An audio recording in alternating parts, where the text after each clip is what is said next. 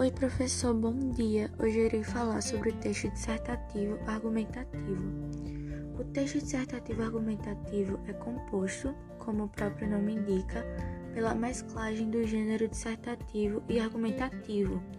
Isso significa que, nesse tipo de texto, o autor disserta sobre algum tema e argumenta em favor de um ponto de vista. E no caso, quais seriam as suas características?